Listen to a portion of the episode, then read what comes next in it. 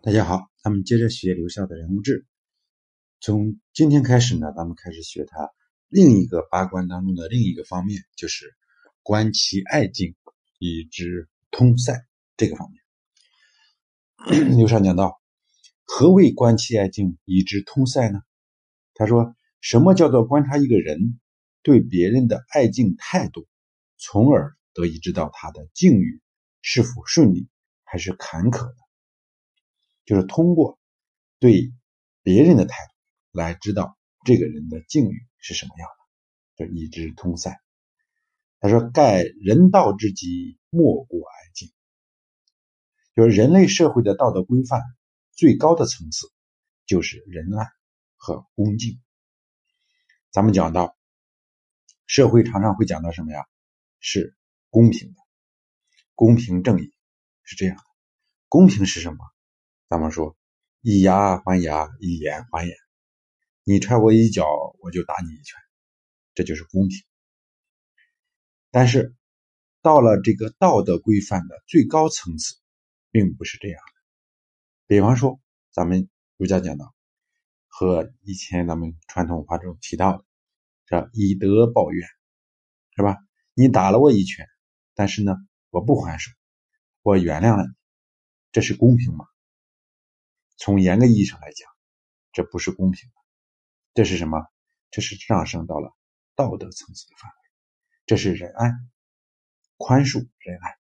所以说呀，说人类社会的道德规范的最高层次，就是这种仁爱和恭敬。是故，孝敬以爱为至德，以敬为要道。说因此呢，这个。正是因为这个原因呢，就是《孝经》呢，把仁爱作为最高的这种行为准则，把这种恭敬作为最重要的这种自然规律。所以说呢，《孝经》当中就是以爱和敬为最高的一个原则。说义呀，就是《易经》啊，以感为德，以谦为道。说《周易》呢。把人类与万物的这种感应作为行为的这种准则，又把这个谦让呢作为自然的这种规律。也就是说，《孝经》《周易》这都是咱们的经典，传统文化当中的经典。这两个呢，都把这个仁爱、谦让啊这样的作为一个。规律来看待。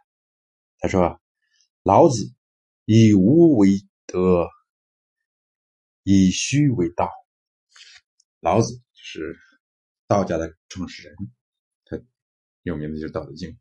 他说：“他把无作为行为的准则，把虚作为自然的规律。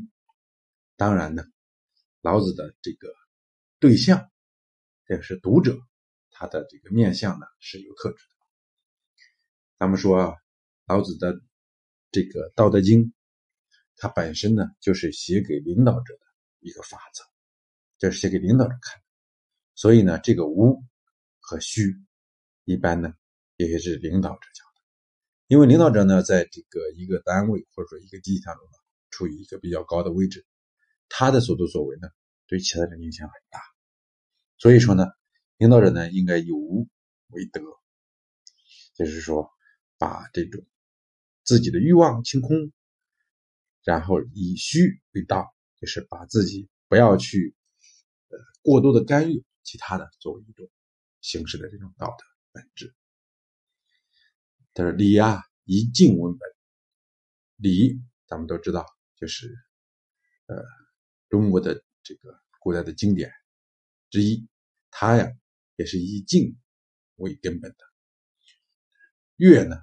是以爱为主，就是乐也是古代经典之一。诗呀是以爱为主宰的，也就是说，可以看出来，刘少讲到啊，为什么要通过观察一个人的爱境来知道他的处境呢？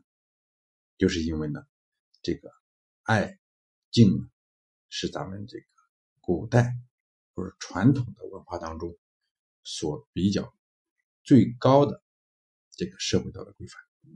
通过这个观察来知道一个人他反映他现在的处境是很有道理的，很有道理的。所以说呢，《孝经》《周易》《老子》《道德经》《礼》《乐》等等这些经典当中都提到了以爱敬这样的一个原则来处理事情，或者说来作为事情的最根本的一个标准来进行判断。